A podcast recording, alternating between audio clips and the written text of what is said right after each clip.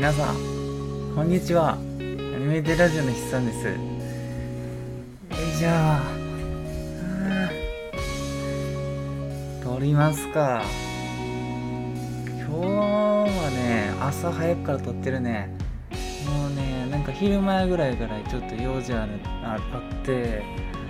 でなんかねちょっとね最近なんか知らんけど予定がいっぱい入っちゃってて。ちょっと前までめっちゃ暇やったんやけど。ね、うん、なんか仕事変わってから、うん、休みが固定になると予定入れやすくなるからかわからんけどなんかそれで取る時間がね減る減っちゃうよね。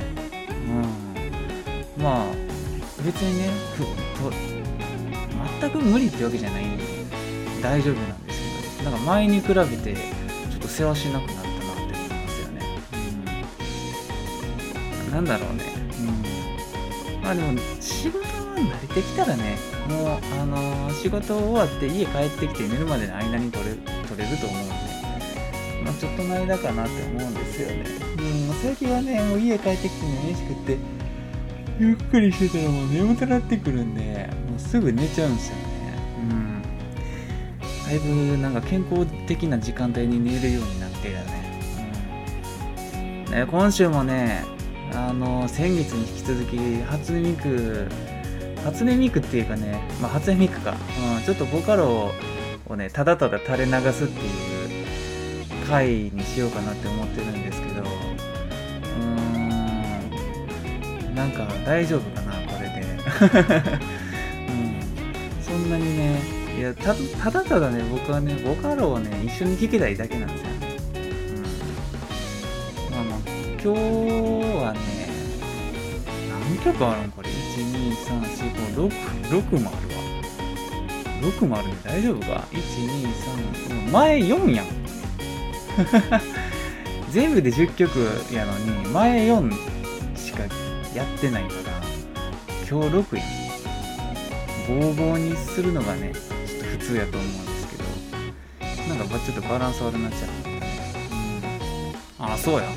いやなんかね今日あの僕の住んでるところの近くで花火大会があるんですよ。ね、うんそれに、まあ、行く予定なんですけどちょっとまあその花火大会自体が数年ぶりの開催でなんか、まあ、一緒に、えー、行くんで彼女彼女と一緒に行くんですけどなんか浴衣を着るみたいな話になって。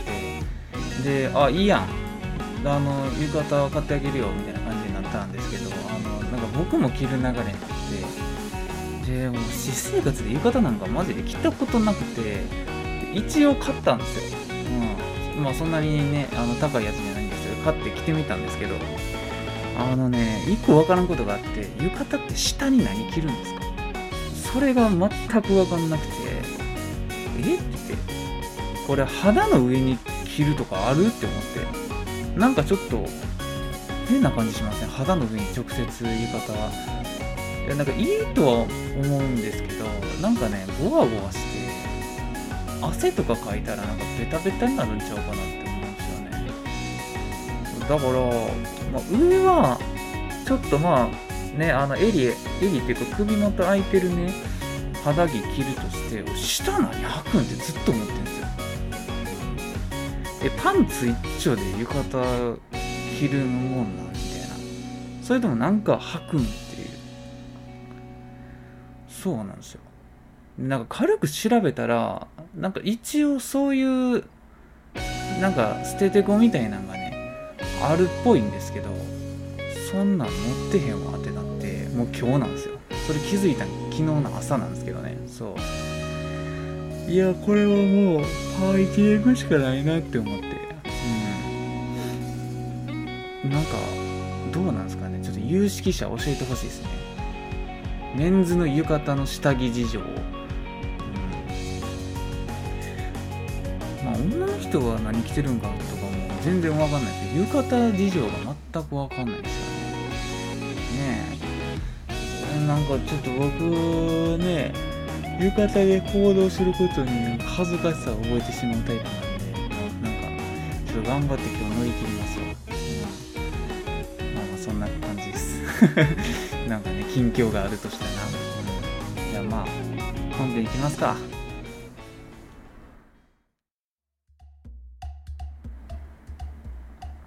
えい本編行くよ。本編行くんやけどあのね先週のレギュラー回撮るときあの編集のするときからあのねいつも僕アドビのソフト使って編集してるんですけどなんかねあのアップデートしないように設定してたと思うんですけどなんかの表紙にアップデートされちゃってソフトウェアが、うん、でねなんか操作感がねなんか、うん、変わっちゃってね。選手がね編集めっちゃ大変やったんですよ。そう前までこれできてたのになんかできへんくなっちゃったなとか。そうなんか画面割りがめっちゃ変わったなとかなんか初期設定に戻っちゃったりとかして。そう選手はね頑張れたんですけどね。今週はねなんかその曲とかいっぱい挟むから編集ねちょっとしないといけないんですけどなんか、うん、ちょっと聞き取りづらい部分あったらねご容赦くださいという感じですね。うん。ちょっとね設定調べて前と同じ状態に戻したいんですけどなんで変わっちゃったんかちょっとよくわかんないですよ、うん、でまあ今週えっ、ー、と一発目の曲。これ一発目にふさわしいでしょ。えっとね、クワガタ P さんの君の体温っていう曲ですね。うん、え？違う？俺、君の体温さ、先週やったよね。先週というか先月。あ、そうや、順番変えたからや。あ、じゃあやっぱ55やわ。失礼。失礼しました。えー、っと、1曲目、君の体温じゃなくて、えー、っと、40m P さんの切り取り線って曲っすね。うん。これもね、えー、これも？何がもうなんかよくわかんないですけど、これはね、僕、昔から聞いてましたね。40m P さんって言ったらね、もうかなり有名なボカル P ですよね。うん。代表って何なんやろ ?40m P の代表って何なんやろうね？ちょっと調べようかな。40m P さん。動画、えー、っと、再生、あ、カラクリピエロとかになるんか。ええー、まあこれも有名な曲ですよね。カラクリピエロとか恋愛裁判とか。あ、まあ僕はトリノコシティのイメージが強いかな。うん。いっぱいありますよ。もう大御所っすね。かなりの。うん。あの、アベレージが高いボカル P ですよね。出す曲出す曲がかなりなんか有名なイメージですよね。うん、の、えー、切り取り線っていう曲が僕は好きなんですよね。なんかね、何が好きなんでしょう。なんか、淡い感じが好きですね。なんか色で言うとすごく白に近い水色とか、なんかグレーとか、なんかすごいあの色素の薄いあのイメージカラーですね切り取り線、うん、ななんなんやろうね爽やかとは違うんですよね。うん。なんかすごい白白っぽい曲、うん。まあ、そんな感じ。でもとりあえず聞いてもらおうかな、うん、えー、っと40メートル P さんの切り取り線です。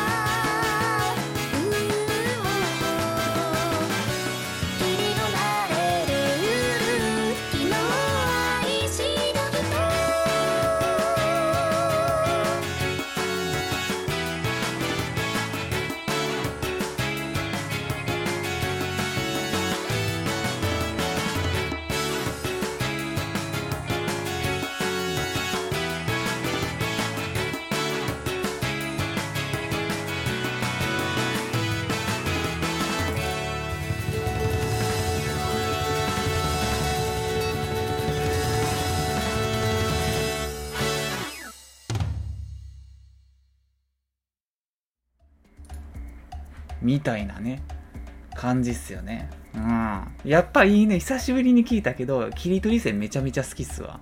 うん。でねあのすっかり忘れてた。これ致命的なんやけど今回の企画のに対してこれね初音ミクじゃなかったわ。うん。ちょっとグミやったね。うん。これだけやと思うよ。あのちょっと間違って入れちゃってたね。うん。ごっちゃになってたわ。そっか、切り取り線は初音ミクじゃなかったわ。うん。ちょっと、あの、すんませんという感じ。まあ別にいいでしょ。うん。やっぱりこの曲いいね。なんかあの C 何個か今聴いてて思ったんですけど、あのちょっとパーカッションみたいなのが入ってんのが、なんか色ついてていいですよね。他の曲との差別化が図られてるっていうか。うん。で、なんかまあ、その、ミックスっていうか、音のバランスが、その、高、中音域から高音寄りやなって感じません？低音あんまりないですよね。なんかベースがほとんど主張がないっていうか、うん。だからなんかこう、浮遊感があるんですよね。うん。で、音の粒の感じも結構、あの、なんだろう、細かいっていうか、細かいし、軽いし、高いっていうか、うん。なんかね、ふわふわしてる、浮遊感がある曲やなって思いますね。うん。でもまあ、あのー、テンポとかも結構速いし、ね、音の数とかも結構多いんで、なんだろう、まあ、ノリ自体は結構いいかなって思いますね。なんやろね、あと、うん、あの、アウトロの感じよくないですか？最後のなんかこう、ジャガジャガジャガジャガジャガみたいな感じで、あの、まあ、ね、あの、いっぱい楽器鳴ら鳴ら鳴らし散らかすことあるんですけど、あれもいいですよね。うん。なんかこの曲好きっすよね。あのね、これのギターアレンジ、なんかマウリーっていう、え、あのギターの演奏者がニコ動に同じぐらいの時期におったんですけど、その人がアレンジしてる切り取り線もめちゃめちゃいいんで、そっちも聴いてほしいですね。うん。あ、ギター主張してソロとか弾いたらこんな感じになるんやな、みたいな。あの、あのバージョンもめちゃめちゃいいんで、あれも聴いてほしいです。さすが 40mP さんっていう感じですね。あ、そうや。あと1個、あの、やっぱり思ったのが、40メートルピースの曲ってね、ピアノすげえいいと思うんですよ。うん。もともとピアノやってる人なんじゃねっていうぐらい、なんか、ピアノがね、あの、いい感じ。うん。マジで語彙力なくて申し訳ないんですけど、ピアノがいい感じ。グッドフィーリングって感じ。うん。じゃあ次、ちゃっちゃと行こうか。次もね、なんと、同じく 40m ピースさん。うん。で、えっ、ー、と、空中アクアリウムっていう曲でね、これね、まあ、40m ピーサーの中でももしかしたらちょっと知名度がないかもしれない。知名度がないっていうか結構初期の曲なんちゃうかなって思うんですよ。40m P さんが有名になるちょっと前の曲みたいな、うん、まあでもこの時からクーチャーガリも結構の再生数やったと思うんでまああのそのピークに比べたらっていう話でね。もうこのクーチャーアクアリウムぐらいの時からも全然有名ではあると思うんですけど、うん、これもうねあのさっきの切り取り線と同じようなカラーしてるんですけどこっちの方が、うん、まだちょっとあのバンドっぽいかな。うん。なんかねあのそれこそ先月やった「君の体温」とかのに近いかな、うん、で先月同じこと言ってるんですよあのジミー・サムさんの「カルク」とえっ、ー、と、シーンっていう曲とか、ディアーとか、君の太陽とか、全部ね、結構ね、よく似た爽やかなバンドサウンドなんですよね。うん。で、この空中アクリウムももしかしたらちょっとそっち寄りかも。切り取り線だけ、あの、まあ、バンドっぽさがちょっと抜けて、パーカッションとか入ってるから、そう。なんですけど、空中アクリウムはまたそっちに戻っちゃうかな。うん、でもね、この曲もめちゃめちゃいいんでね、聴いてほしい。あのね、カラオケとかでよく歌ってたかな。うん。じゃあ流します。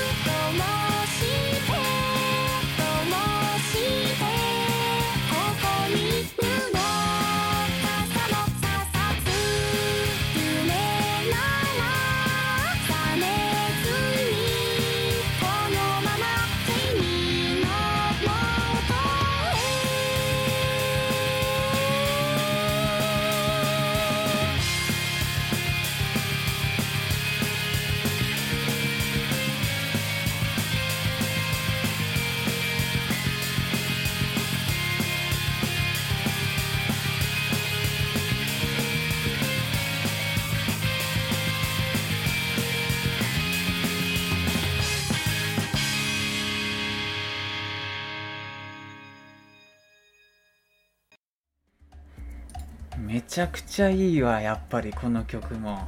うん。やっぱりねこっちの方がねちょっとバンドサウンドっぽくて。でもまあ今聞き返すとやっぱりあれですね。なんかあのベースの主張は相変わらず少ないですね。なんかねベースの話ばっかりして申し訳ないですけど。うん。なんかでもあのまあ、完全にないわけじゃないんでその低音がちょっとえー、と少ないことによってね中音域から高音域に関してにあのかけてね。なんかその聞き取りやすいですよね。うん。空中アクアリウムめちゃくちゃ聞いてたね。うん。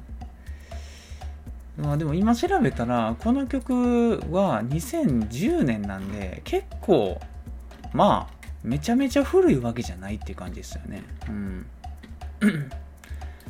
でも 40m B さん自体は2008年の7月15日に投稿した曲が一番初めなんでまあ最古参組に入るんじゃないですか。うん。いいね、うん、なんかあの最後最後あの歌い切ってる時にあの音程上がっていくのよくないですか？ああいうの好きです。空中アクアリウムの次の次に取り残していいですね。取り残していいでおそらく 40m ピーサーの名前グーンっていったと思うんですよね。うん。それまででも、まあ、あのー、ね、クオリティの高いね、曲をね、バンバン出してて有名ではあったと思うんですけども、取り残していでグンっていってるイメージですね。うん。そっからのラッシュが多分強かったんですよね。取り残シティからの、まあ、タイムマシンとか妄想スケッチとか。で切り取り線来てなんかいっぱいですね視力検査とかね懐かしいですよね。ねえ。今でもいいですよ。春に一番近い街とかね聞いてたね。うん。なんかやっぱりそのボカロ界のなボカロ P の中でも 40m B さんはなんかその NHK みたいなイメージありますね。うん。なんかすごい健全で、うん、爽やかで楽しい曲を作ってくれるなっていうイメージです。うん。えー、次どうしようかな、順番。でこれ、言っとくか、この辺りで。うん、えー、っとね、8。8やね。まあ今でも有名になってしまったえっ、ー、と米津玄師のボカル P 時代の曲ですね。うん。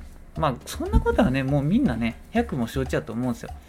米津玄師ボカル P やった時のね話。マトリョーシカとかパンダヒーロー作ってたよっていう。もうえげつなかったですからねマトリョーシカとパンダヒーローの人気が。うん。でもう異質やったんですよあの曲が。うん。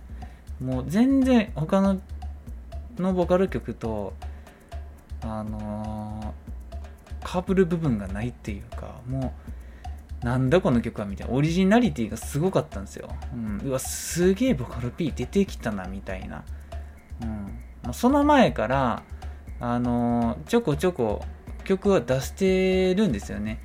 でもどうやろ？他の P さんに比べたらもしかしたら 8P は出してる曲の数で言うとそんなに多くはない方かもしれん、うん、でもなんかそれもかっこいいっすよね、うん、曲少なくて全部ミリオンみたいなね、うん。まあ、その中でも今日流すのは僕が好きな曲ですね。クロックロックワークスっていうなんかね僕 8P さんの曲ねあのめちゃマトリョーシカとかね好きなんですけどこのクロックロックワークスがなんか個人的にめちゃめちゃ好きでなんでかって考えるとなんかあの PV が良かったんですよね。なんか女の子がベースを弾いてるっていう PV なんですけどずっと。うん。やっぱりベース弾いてたからじゃないですか僕が。やと思うんですよね。うん、まああの曲自体ももちろんいいんですよ。ただなんかその PV のクオリティが高いのとあの女の子がベース弾いてるっていうのが好きなんですよね。そう。なんかアイバニアイバニっていうね楽器のメーカーがあるんですけどアイバニーズっていう、うん、相場にみたいなベースを持ってます。ずっと思ってるんですよ。あれこれ相場に相場にっぽいなって。このベースの形って、うん、だからねあの PV で女の子がベース弾いてるからか分かんないんですけど全体的にあのベースラインめっちゃ気持ちいいです。結構主張してくる感じ。派手なフレーズ弾くとかではないんですけど、うん、音量が大きいかな単純に。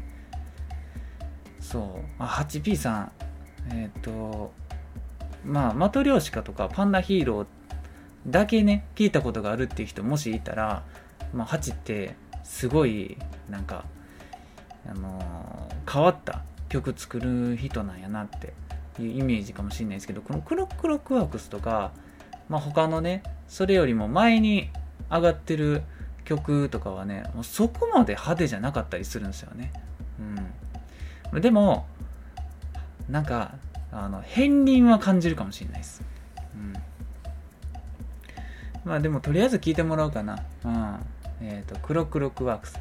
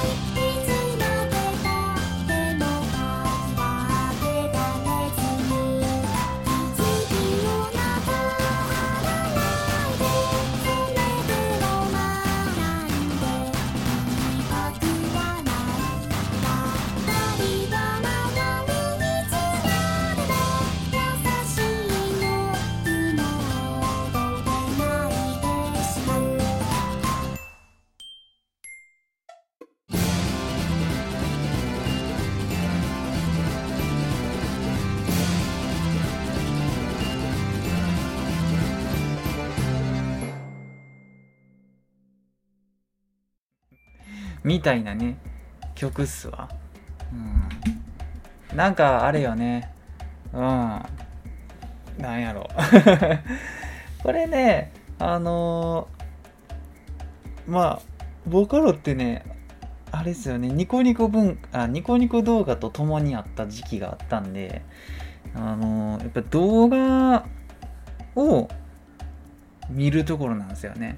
うん、ででもねボカロは初期の頃はやっぱりその二重っていうか動画動く動画じゃなくてもう曲を流してもう動画は絵1枚みたいなのが多かったんですよ初期の頃は。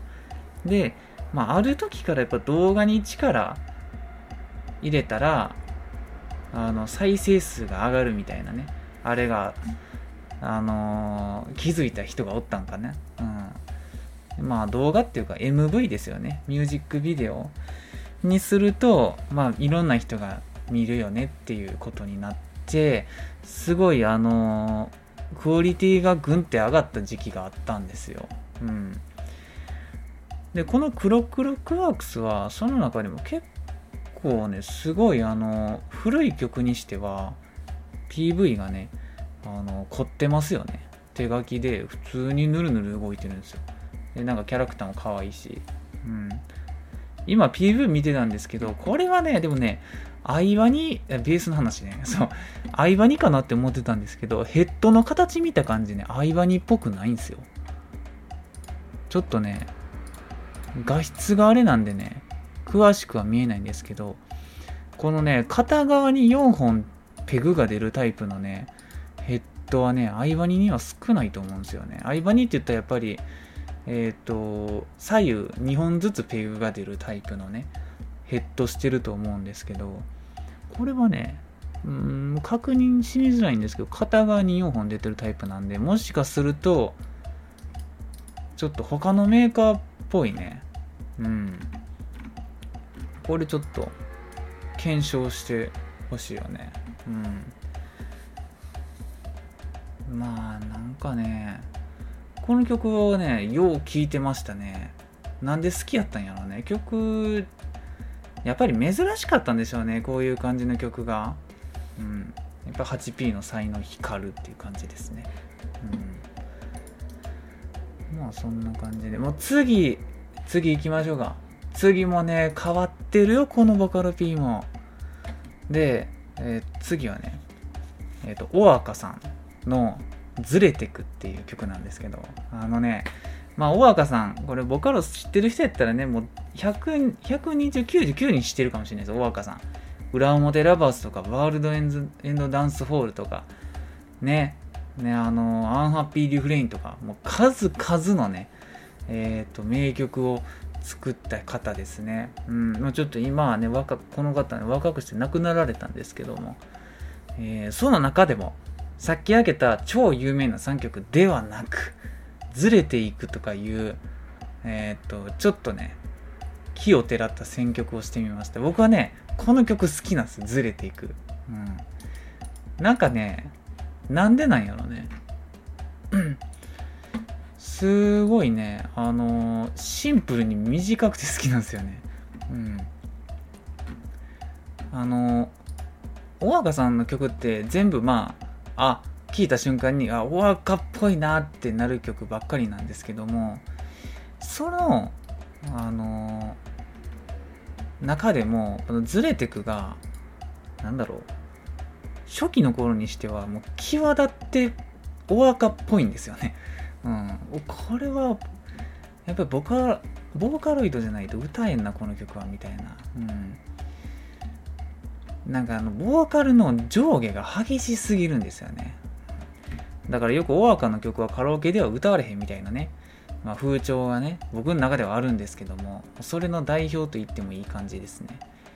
そう。だから「裏表ラバース」とかね、まあ、有名な曲だけ知ってるよっていう方にね「ずれてく」っていう曲聴いてほしいね。うん。あでも今見たらあのね裏表ラバースの次の曲やわ。うん。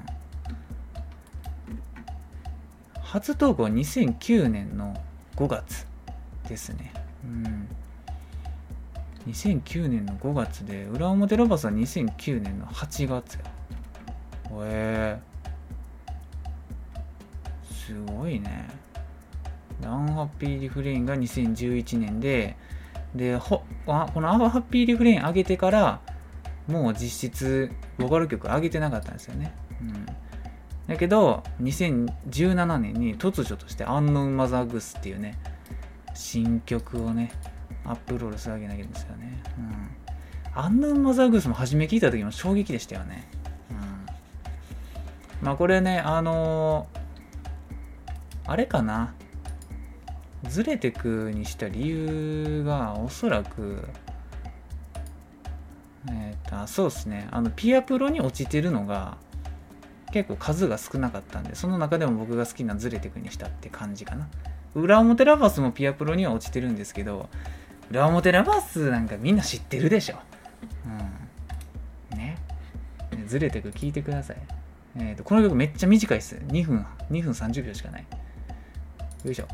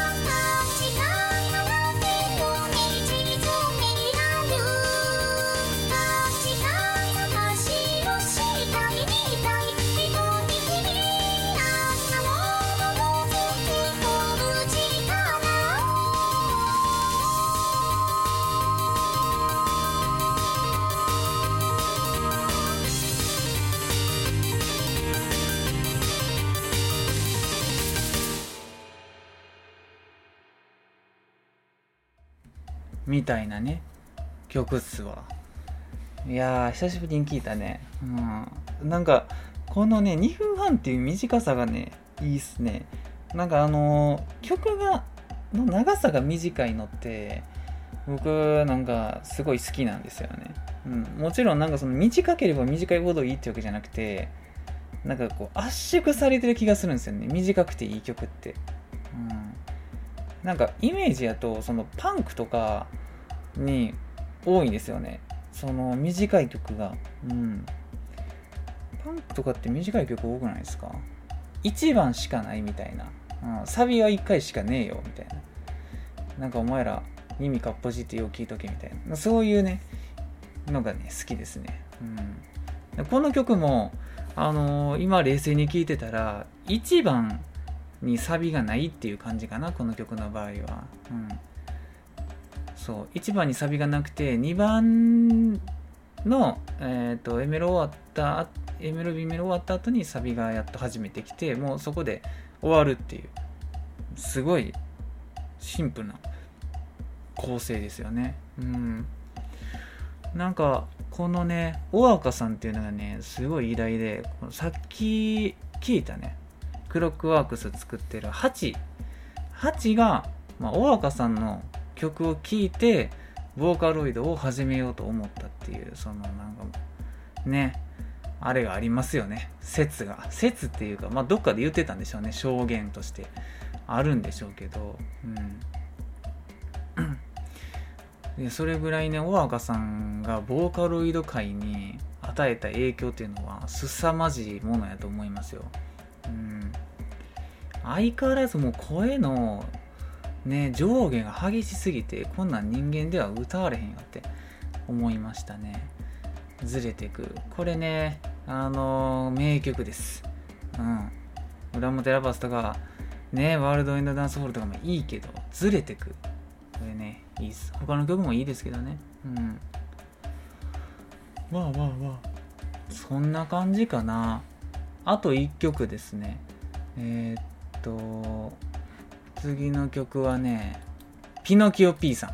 ピノキオ P さんのボーカロイドの歌っていうので、今回はもう締めようかなって思ってます。うん、あのね、ずいぶん前にピノキオ P さんの、えー、800っていう曲をね、僕の個人会でかけたことがあるんですよ。僕、ピノキオ P さんめちゃめちゃ好きで、うん。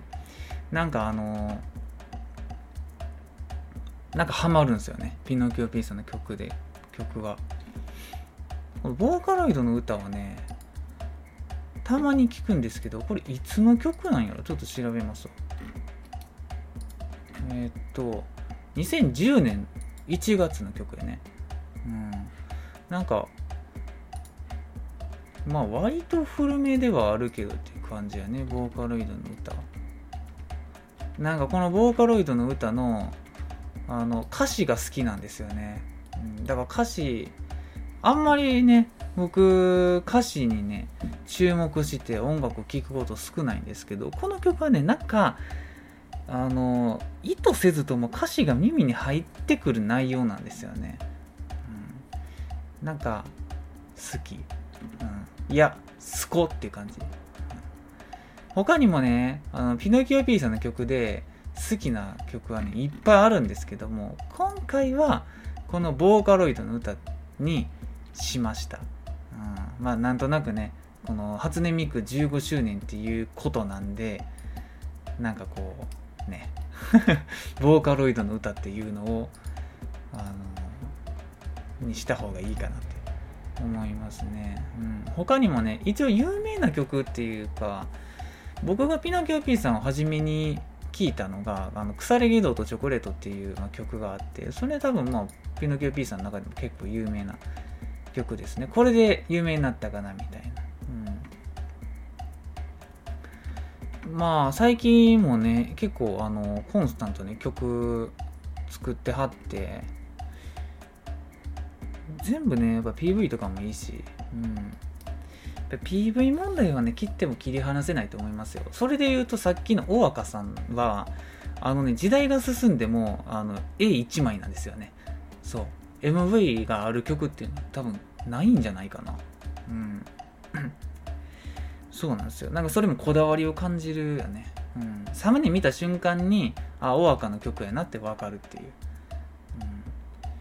そうなんですよね。なんかあの、かげろうデイズとか、えー、千本桜あたりぐらいからもう PV の質がグンって上がった気がしますね。うん。特にね、なんかその、まあ、両方か、なんか千本桜やったらもうあの PV に出てくるキャラクターのイラストがあってこその千本桜みたいなとこあると思うんですよそうあのまあなんかその大正ロマンみたいなねなんかあの時代背景が目で見えてそんな入りやすい頭に入りやすいっていうのもありますしうん。で、かげろうデイズなんかはね、あのビジュアルがあってアニメ化されてますからねかげろうプロジェクトは。すごいんですよ、うん、小説もあって小説買いましたからね。そう。中学の時かな、いや面白かったんですよ。あの普通に影プロね話面白かったんですよ。なんか中二心を煽るような内容で。ねえ。面白かった。まあアニメはねちょっとまあいろいろ言われるところはありますけど、うん、いやーピノキオ P さんの曲他にも流したいやついっぱいあるんですよ。ファイヤーワークスとかポンコツ天使とかめっちゃ好きなんですけど僕。まあでも今回はちょっとボーカロイドの歌流して終わろうかな。うん。じゃあ今回も、えーと、この曲流して終わりにします。えー、お疲れ様でした。また来週。はい、初めて歌う。また来週なんか。